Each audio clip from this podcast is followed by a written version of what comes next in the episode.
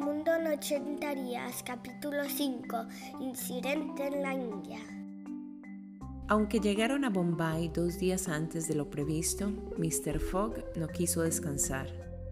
Acompañado por Sir Francis, uno de los viajeros del barco, fue directo a la estación del tren y esperó allí mismo.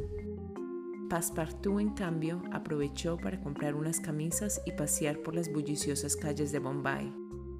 Justo aquel día se celebraba una fiesta, y en medio de las calles desfilaban bailarinas al ritmo de la música. Passepartout observó el espectáculo embobado y después se sentó en un rincón tranquilo para comerse una manzana. Pero tan pronto como se la puso en la mano, una vaca blanca se le acercó, le miró descaradamente y casi se la robó de un lengüetazo. ¡Ey, tú, descarada! gritó el muchacho. De mi manzana. La vaca no hizo ni caso y le empujó para que soltara la fruta.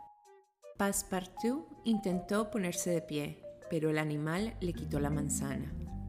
Serás ladrona. Gritó Passepartout muy enfadado mientras se levantaba.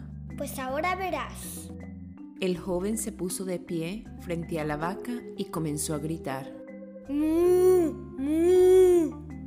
El animal se llevó tal susto que salió corriendo y tiró un puesto de comida.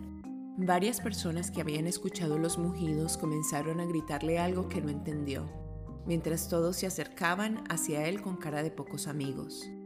Passepartout, que no entendía nada, decidió salir corriendo como una liebre en busca de un lugar donde esconderse, perseguido ya por una docena de personas que le gritaban.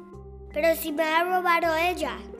Le explicó luego a Mr. Fogg, una vez pasado el peligro y lejos de aquella gente furiosa. El inspector Fix, que le había seguido y había visto toda la escena, sabía que en la India las vacas son consideradas sagradas y todo el mundo las respeta. El mayordomo acaba de cometer un delito grave. Se dijo Fix muy contento.